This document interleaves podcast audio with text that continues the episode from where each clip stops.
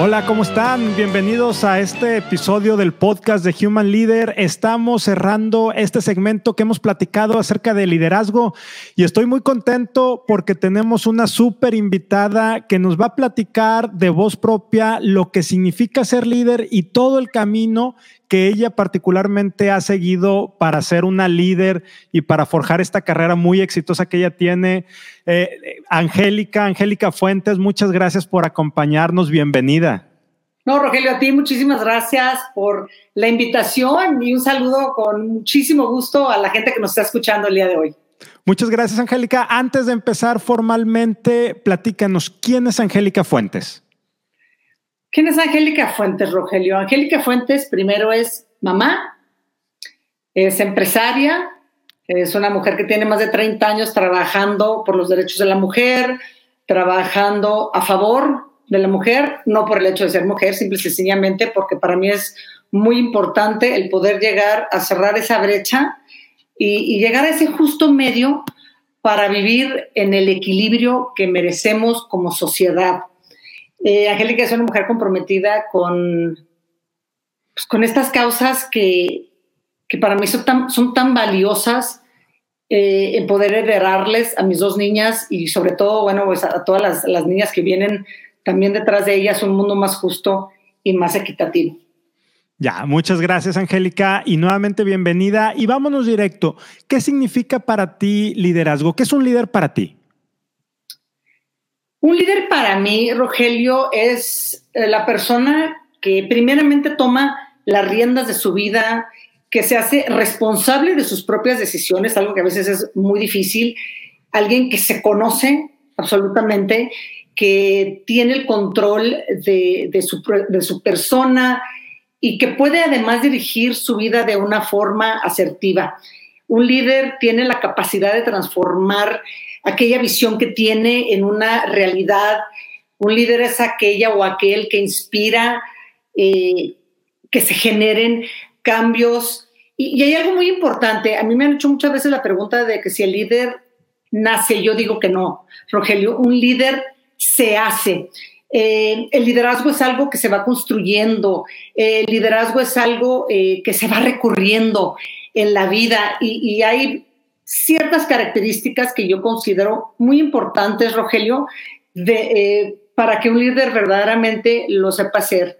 Un líder debe de, tener integridad y con la integridad me refiero a, que esas palabras que habla estén totalmente eh, puestas en las acciones que, que, que realiza.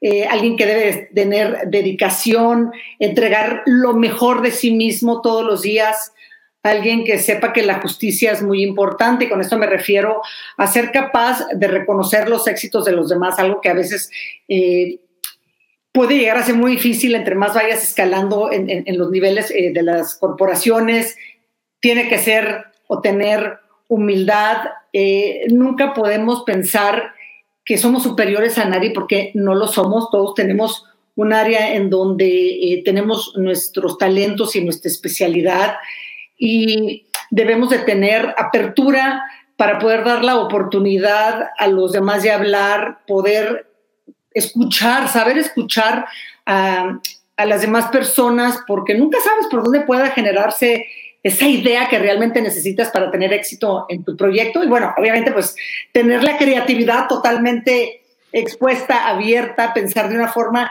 innovadora eh, que puede permitir ver esos caminos en donde otros a veces solo pueden ver obstáculos. Eso para mí es, es, es un líder, Rogelio. Ya, eh, entiendo que tú empezaste a trabajar desde muy chica. De hecho, hace poco escuché una anécdota que compartías de, de, que alguna vez trabajando en una gasolinera y que veías esas inequidades de que a los hombres sí les daban propina y a las mujeres no les daban propina. Entonces, tú desde muy chica traías esa, esa visión por lo, por lo que comentabas y ahorita conecto con lo que nos dices de que un líder, más que nacer, se, se va haciendo, va construyendo y son estas pequeñas experiencias.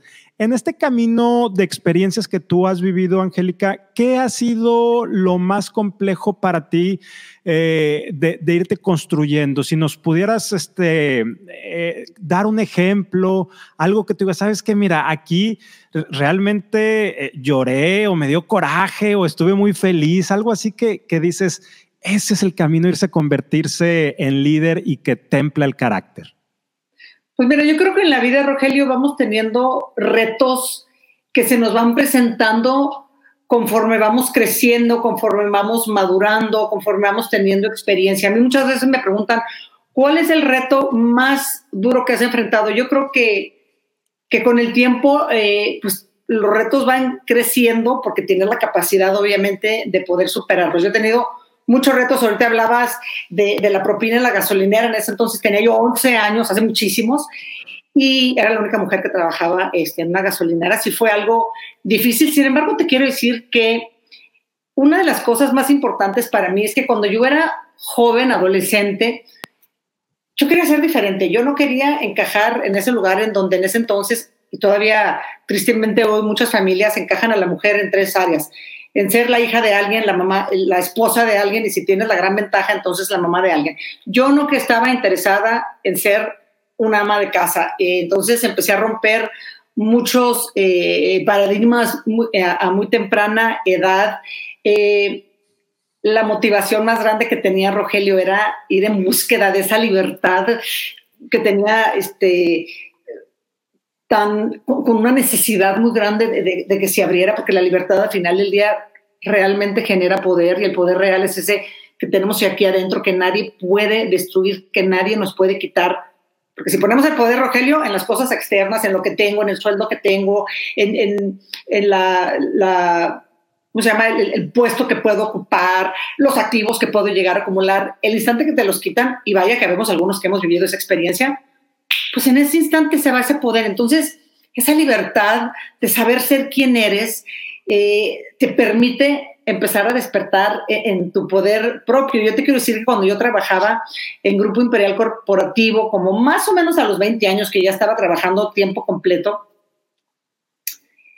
tuve la idea de empezar unas plantas de gas licuado de petróleo, o LP, como se conoce, y, y, fui a platicar con mi papá y mi tío, que todavía en ese entonces tenían sociedad, y les dije, oigan, vamos a abrir este, una planta de gas LP, yo, yo voy a salir nomás los fines de semana, Juan, que está en la planta también, me dijeron que no. Luego llegué con un proyecto eh, más definido, me volvieron a decir que no. Y luego ya llegué con otro proyecto, con números, con una estrategia, me volvieron a decir que no. Pero, por supuesto que yo no me dio por vencida, Rogelio, y entonces lo que hice fue ver que sí podía hacer o decir para tener un sí. Y me di cuenta con quién estaba hablando. Entonces este, fui y les dije, a ver, vamos a invertir en un botel, que así se llaman los, camiones chiquitos con un tanque de gas LP atrás, que nos va a costar 42 mil dólares, todavía recuerdo este, la cifra. Les dije, si fallo y si no la hago, pues va a haber 10 empresas que no lo quieran comprar. Entonces me dijeron que sí, Rogelio, que adelante pensando que no me ve muy bien. Pues yo hacía los volantes a mano, iba personalmente los fines de semana a hablar, sobre todo con las amas de casa que vivían en las afueras de, del Paso, Texas, cerca de Montoya, y al cabo de, yo creo que poquito menos de seis años, construí siete plantas en Nuevo México y en Texas. Y lo que les quiero decir, o el mensaje que quiero transmitir con esto para mí es, nunca dejen sus sueños a un lado. Lo único que nunca debe de estar, Rogelio, en cemento es la estrategia. Esa debe de tener flexibilidad, pero el sueño debe de estar ahí, las ganas y la pasión de querer lograr aquello que, ya se metieron en la cabeza porque, porque saben que si pueden, ese nunca lo vayan a abandonar. Retos vamos a tener toda la vida. Lo importante es saber enfrentarlos, eh, saber que son lecciones nada más para poder superarnos como personas y ser mejores hoy que ayer. Ya, déjame, te hago dos preguntas acerca de cuando uno llega a la máxima posición a CEO en una organización. Eh, la primera es, ¿realmente entre más vas creciendo en una empresa, más solo te vas quedando? Y la segunda, muy de la mano, es, ¿cómo se motiva un líder? Pues mira, definitivamente entre más alto llegas, entre más cerca estás de la cima, por supuesto que más solo te encuentras, sin embargo, no tienes que quedarte exclusivamente en ese lugar. Yo creo que hoy en día, sobre todo, los liderazgos son muy diferentes. Ya no son liderazgos verticales, sino liderazgos horizontales. Yo creo que hoy, por ejemplo, yo hoy eh, siempre digo con quien colaboro, no quien trabaja para mí, porque yo creo que hoy se trata de colaborar con el equipo que has formado y no de trabaja para mí, hace para mí. Todos tenemos talentos cada quien tiene que, saber ubicarlos y obviamente quien está liderando un, equipo de gente que está colaborando, pues tiene que saber distinguir y ver por dónde se tiene que ir. Entonces, sí se llega solo siempre a la cima, pero acompañado de un equipo y yo creo que el saber compartir eh, de ese espacio en el agradecer que fue eso que, también te empujó a que todos subieran, te hace no, no, no, quedarte solo en un lugar que a veces no está tan, tan padre. Y sé que, que tienes este, mucha gente joven que te escucha. Yo creo que, que la juventud de hoy está mucho más consciente de eso y a mí, pues la verdad es que me encanta. Y bueno, tu otra pregunta es que para mí todo líder es básico que tenga una visión muy clara. El líder debe de pues de tener esa vocación, algo que, le apasione y, a través de esa pasión poder dirigir esos esfuerzos que se requieren para llevar a buen puerto aquel proyecto. La motivación para mí es ese fuego interno que, que te hace eh, llegar a esa meta, que te impulsa y, te saca a, lograr aquello que tienes. Y bueno, pues la motivación es esa pasión que te mueve a lograr tu, objetivo. Em, ¿Qué más te puedo decir? Yo creo que, que todos los días, cada uno de nosotros este, tenemos oportunidades que se nos van presentando y si sabemos tomar estas oportunidades, pues entonces lo único que sucede es que se empiezan a abrir todavía eh, más ventanas. Por ahí dicen que cuando se cierra una puerta siempre se abre una ventana yo estoy totalmente de acuerdo. Tenemos que, ver oportunidades. Otra cosa bien importante, eh, Rogelio, es que tenemos que aprender, y sobre todo las mujeres, tenemos que dejar ir el miedo a fracasar. Porque el fracaso lo único que nos hace es, nos da más fortaleza al poder vencerlo y, nos abre la oportunidad de irnos por otro lugar para poder llegar a ese destino. Entonces, para mí, la, el, enemigo más grande a vencer es el miedo. Ya. El miedo, nos da, dos cosas, Rogelio. Sí. Nos miente y nos paraliza. Nos crea límites. Nos, nos dice que no valemos, que no podemos, que no tenemos, que no debemos. Y no es cierto el único límite que cada ser humano tenemos es el que nosotros nos imponemos. Entonces, pues a creer en nosotros mismos, a, apasionarnos de aquel proyecto que tenemos y obviamente pues a salir adelante con él, ¿no? Ahorita dijiste, Angélica, algo bien poderoso. Dijiste, no hay que tenerle miedo al fracaso. Y ahora que hemos estado platicando en las últimas semanas acerca del liderazgo, un comentario que me, que me han hecho quienes nos ven me dice, oye, pero a veces pareciera que llegar a ser líder no hay errores, no hay fracasos.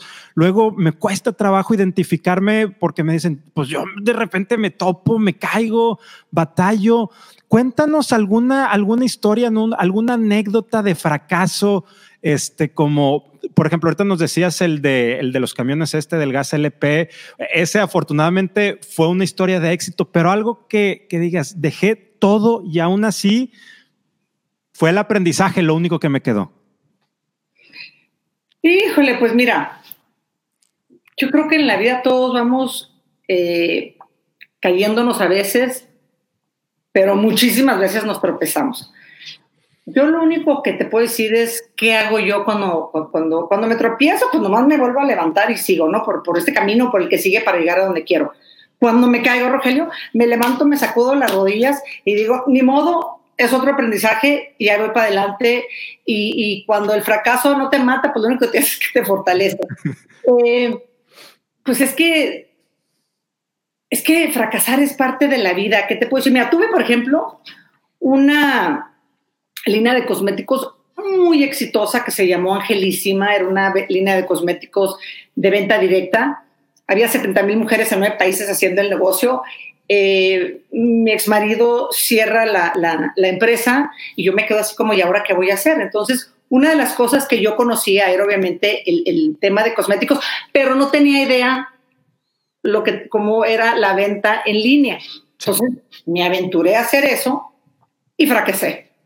Yo debía haber regresado a lo que sabía hacer, pero pues bueno, dije, pues algo nuevo. Entonces, en esa ocasión, por ejemplo, no me funcionó y no me siento mal decirlo. He sido una empresaria extraordinariamente exitosa en todo lo que he hecho y pues bueno, ese por ejemplo es uno de los que en los que no me fue bien. Pero como ese te puedo decir, este, fracasos no necesariamente de, de, una empresa o de un proyecto, sino van a veces son, son decisiones que a veces tomamos, Rogelio, en un rubro que no es la mejor decisión y cuando la aplicas a aquello que quieres lograr, y no funciona, dices, ay, caray, este, entonces pues, te haces para atrás, eh, saber tener la humildad de decir, pues me equivoqué, vamos a tratar algo diferente o debimos haber tratado el tuyo porque no, no, no lo incorporamos y vemos si, si, de esa forma puede funcionar. Yo creo que para mí lo más importante es pues saber que no somos perfectos, y, pero sí somos perfectibles y que al, al, tratar de hacer cosas diferentes, pues a veces nos vamos a equivocar y, te repito, Rogelio, para las mujeres sobre todo que, nos están escuchando, no le teman el fracaso. No pasa nada. No somos perfectas. Y a veces las mujeres queremos, queremos este, ser perfectas en todo y pues no lo somos. Hay, un, hay un dicho en inglés que dice, practice makes perfect, la práctica te, da la perfección. Y me encanta que mis hijas de, casi 17 me dijeron el otro día, no mamá, Practice makes progress. La práctica te da el poder seguir progresando y mejorando en lo que estás. Creo que, eso es lo que tenemos que incorporar en esta nueva eh, forma de ser, de estar y de liderar.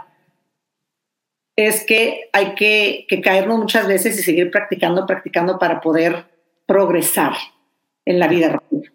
Y como líder de personas, Angélica, ¿cuál es el error que, o, cuál es eh, el, sí, sí, qué es lo que debemos evitar? ¿Qué errores debemos evitar ya hablando de líderes de personas, teniendo gente a nuestro cargo? ¿Qué es aquello que tú dices, sabes qué? A lo mejor hasta alguna vez te lo hicieron y, y que dices, eso no, no, no es por ahí, así no se trata la gente, no es el camino de ser un líder. Pues mira, yo te voy a dar dos cosas. Bueno, tres, te voy a decir tres, tres. Yo tengo muchísimos años diciendo que un líder siempre generará más líderes y nunca seguidores. Ese es uno. Porque a veces los líderes lo que quieren es que la gente los siga, que ahí estén, que nos suban, y, nos cuesta trabajo entender que uno que realmente sabe ser líder va a apoyar para generar más líderes. Y no pasa nada, pues nos, nos van a pasar o nos van a, ¿cómo se llama? Como la espuma, ya sabes, nos van a, levantar a que todos podamos estar mejor. Eh, ese es uno. El otro es que, y, a mí, por las cosas que me ocurrieron mientras estaba yo transitando desde abajo en la empresa, poco a poco fui subiendo, es que eh, nunca tratemos a la gente de una forma despectiva. Es bien importante agradecer, tomar en cuenta a todo mundo. Yo creo que eso es, eso es algo fundamental. La otra es reconocer el trabajo de los demás. Reconocer que si con lo que ella o él me aportó tuvimos ese éxito que hoy se ve, decir por qué o por quién se pudo llegar. Entonces el reconocimiento es fundamental para, para un equipo. Y esas son yo creo que las tres, las tres cosas que te puedo decir ahorita que se me vienen así de pronto a la cabeza. Ya, déjame, me muevo un poquito a un tema que, que, tú tienes mucho tiempo promoviendo y nos lo decías también al principio, el liderazgo de mujeres. ¿Por qué en México nos faltan tantas mujeres líderes? ¿Qué es lo que como sociedad no estamos haciendo y qué es lo que las mujeres están dejando de hacer? Mira, yo creo que el problema más grande que tenemos en México son esas ideas preconcebidas que las mujeres tenemos de nosotras mismas y por ende los hombres también tienen de nosotras. Yo creo que esos, esas ideas arcaicas de que una buena esposa, una buena madre no debe de trabajar porque abandona, o alguien que realmente está en, la parte corporativa, pues entonces se tiene que olvidar de la parte este, personal. Yo creo que eso nos limita mucho. Las culpas que, la mujer va cargando en la vida es algo que limita muchísimo que la mujer avance. El, el no haber sido criadas para, para, tomar riesgos, porque al niño sí le permiten tomar riesgos desde los juegos que, que practica hasta las pláticas en una mesa, le permiten eh, ser alguien y tome riesgos. A la niña no, usted calladita, pues ahí guardadita y que nadie me la toque porque usted está muy bonita y a ver quién llega para que la rescate. Entonces, vamos pensando que nosotras no, no tenemos la capacidad de hacer eso. Otra muy importante, Rogelio, es que se nos inculca que los hombres sí pueden ser ambiciosos. Es más, se nos dice que aquel hombre que es ambicioso, wow, es al que tienes que voltear a ver, es esa persona a la que tienes que admirar, es esa persona con la que quisieras estar. Pero cuidadito de una mujer tenga ambición, porque entonces ella es una zorra y, no se les acerquen. Y no es cierto. Todo ser humano tenemos eh, o debemos de tener la capacidad de de tener una ambición en la vida para mejorar en todo sentido. Cualquier ambición desmedida, sea de un hombre o de una mujer, es pésimo. Pero las mujeres yo creo que tenemos que, aprender a, tomar riesgos medidos, pero tomar riesgos, a saber que ser ambiciosa está bien, a no sentirnos culpables si somos mamás, si trabajamos, eh, a creer en nosotras mismas, a valorarnos, a aprender que el respeto inicia con nosotras, a aprender que, que, la dignificación también empieza con nosotras mismas, a entender, Rogelio, que tristemente en la mayoría de los casos el machismo lo ha perpetuado la mujer, porque en América Latina, en México, quien educa a los hijos y a las hijas en la casa casi siempre es la mujer cuando deben de ser los dos. Y entonces educan al niño sintiendo que su lugar está para ser atendido por, y la niña la educan eh, con el entendido de que tienes que poner, atender, quitar, dar al hermano, al tío, al abuelo, al papá. Y entonces, o, el mismo ejemplo que la mamá va dando, va haciendo que con ese ejemplo la niña crezca de una forma y el niño de otra. No les damos las mismas oportunidades a los niños y a las niñas y eso no se vale. Las niñas piensan o, crecen que eh, pensando que no tienen la capacidad intelectual para entender las matemáticas. Esa era la clase que a mí más me gustaba y más fácil se me hacía. La inteligencia no tiene nada que ver con el género, como el amor tampoco tiene nada que ver con el género. Son cosas que, con las que nacemos y cada quien debe desarrollarse en lo que quiera. Entonces, creo que ya me explayé un poco, pero yo creo que son todas esas ideas preconcebidas, son todas esas ideas arcaicas, son todos esos prejuicios que como cultura no nos han permitido avanzar de una forma mucho más ecuánime, mucho más rápido. Y, nos hemos perdido como sociedad de ese equilibrio que lo único que hace es beneficiar a todos. Y yo creo que eso es lo que nos ha faltado. Fíjate qué interesante, cuando abordo el tema de mujeres líderes y platico con mujeres, siempre sale la palabra culpa como una de las cosas que, que la misma mujer tiene que ir este, deshaciendo, ¿no? Tiene que ir rompiendo ese, ese techo ya no hablemos de cristal, ese techo de la culpa. ¿Cómo le has hecho tú, Angélica? Porque la verdad es que tu, carrera, si vemos tu biografía, has estado en muchas este, empresas, has tenido muchas posiciones de liderazgo. ¿Cómo equilibras tu vida personal con tu vida profesional? Con mucho cuidado.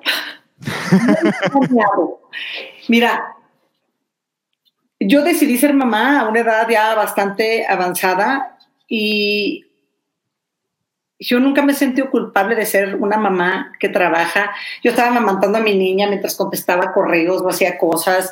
Mis hijas eh, en mí tienen un ejemplo de, una, una, mamá eh, que, trabaja eh, bastante, pero también una mamá que les dedica en el tiempo muchísimo amor, mucha protección y que cuando estoy con ellas estoy presente absolutamente. Yo creo que, que una de las cosas, pequeñas cosas que puede diferenciarme a mí de otras mujeres es que yo le dedico calidad a lo que hago y no cantidad. Cuando estoy con mis hijas, estoy con mis hijas. Cuando estoy trabajando, estoy totalmente dedicada a mi trabajo. Cuando me divierto, me divierto y, maravilloso. Cuando me río, me río a carcajadas. He aprendido a vivir el momento de una forma muy presente y eso me ha permitido poder tener ese equilibrio del que estamos hablando, Rogelio. Yo creo que, que está en el trabajo que cada una y cada, sobre todo cada una de nosotras quiere hacer, está en ese lugar de, de, encontrarnos, está en ese entender que no debemos de competir con nadie, simple y sencillamente con nosotras mismas para convertirnos en nuestra mejor versión. Ya.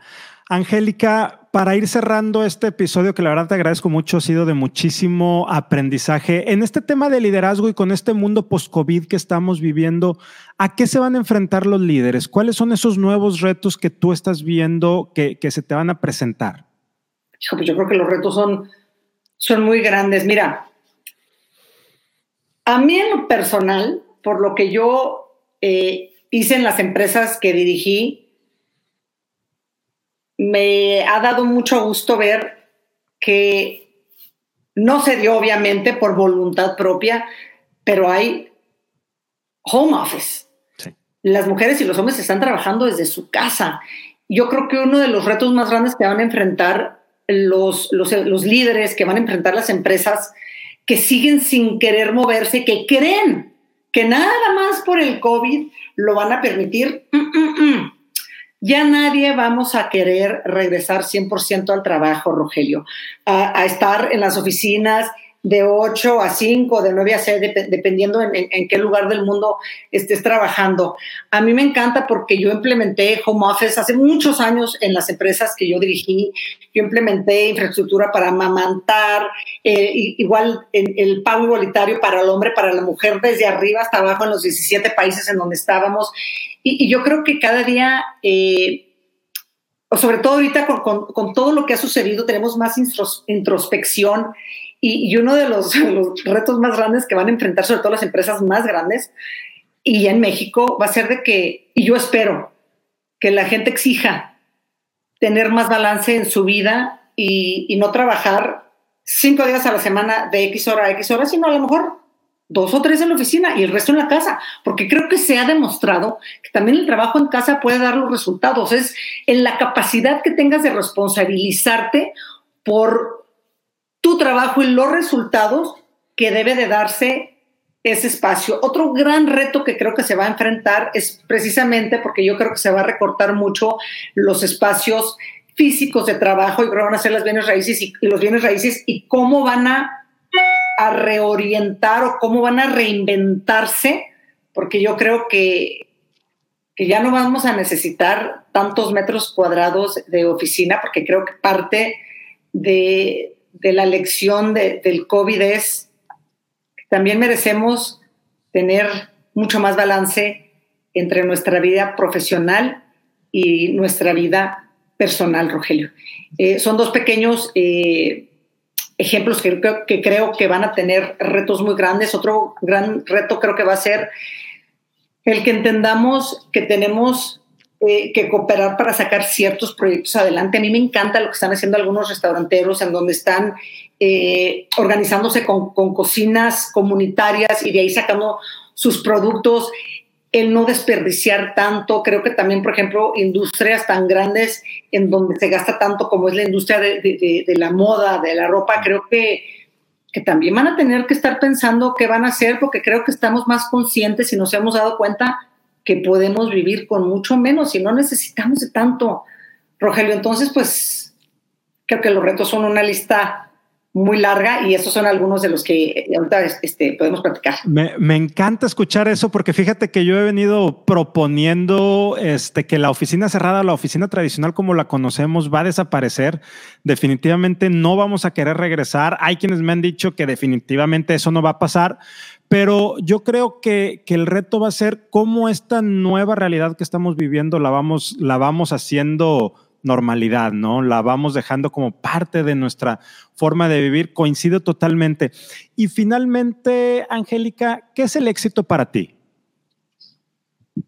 El éxito para mí hoy Ha cambiado el éxito para mí, eh, ha cambiado el éxito. Eh, se construye, no, son cosas que de repente este, van sucediendo ahí por la vida.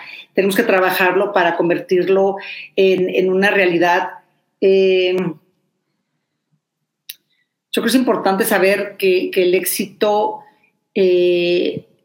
nos tiene que definir y nos tiene que permitir saber, entender que, que en la vida no somos víctimas de los vientos del destino que por ahí van soplando y, debemos de tomar el timón de nuestra vida porque tenemos que responsabilizarnos por las decisiones que cada, cada quien vamos tomando. Sin embargo, te lo voy a definir todavía más sencillo hoy. El éxito hoy para mí, Rogelio, es caminar en paz y muy a gusto, tranquilamente en mis zapatos, sentirme cómoda en mi piel por lo que me ha tocado vivir, por en lo que he decidido convertirme. Me encanta ver lo que veo en el espejo todas las mañanas, por dentro y por fuera. Y ese es el éxito para mí, estar bien en mi Rogelio. Angélica, muchas gracias por, por este espacio que nos das, muchas gracias por compartirnos un poco de tu filosofía de vida y tu filosofía empresarial. Y ahora sí te prometo, antes de irnos, algo que nos quieras dejar, algo que nos quieras compartir o alguna pregunta que yo no te haya hecho y sea importante para cerrar este episodio. ¿Qué te quiero compartir, Rogelio? Pues yo creo que platicamos un poquito eh, eh, de todo. Lo único que quisiera, que, quisiera posiblemente dejar es que no se nos olvide que, que hoy en día es bien importante, por todo lo que estamos viviendo, por lo del COVID, hacer una parada en la vida cuando menos una vez al año, yo lo hago más, y, entender que, hoy tenemos que conectar nuestro corazón con nuestra mente para poder tomar las decisiones eh, que van hacia adelante. Eh, yo tengo un dicho que tengo muchos años eh, comentando, de hecho, Rogelio, así se llama mi podcast, se llama Ser más para hacer más. Yo creo que cada día tenemos que tener más conciencia en el saber ser, conocernos, despertar en nuestro amor, en nuestra luz, en, en nuestra verdadera humanidad para poder hacer más. Yo vengo de una generación que solo hacía, hacía, hacía, acumulaba, acumulaba, acumulaba y por aras del destino, hace muchos años, a mí no me gustó eso y yo decidí incorporar la parte del saber ser. Entonces, yo creo que con eso los quiero dejar. Aprendamos a saber ser, porque cuando sabemos ser, podemos hacer mucho más por nosotros y por todo y todos lo que nos rodean. Angélica, nuevamente muchas gracias, te mando un fuerte abrazo. Gracias a ustedes también por acompañarnos hasta esta parte del episodio. Ayúdenos a compartir esta charla para conectar con muchas más personas y llegar a más lugares. Gracias y nos vemos la siguiente semana. Gracias, Angélica. A ti, Rogelio, gracias y va ese abrazo de vuelta. Nos vemos. Bye.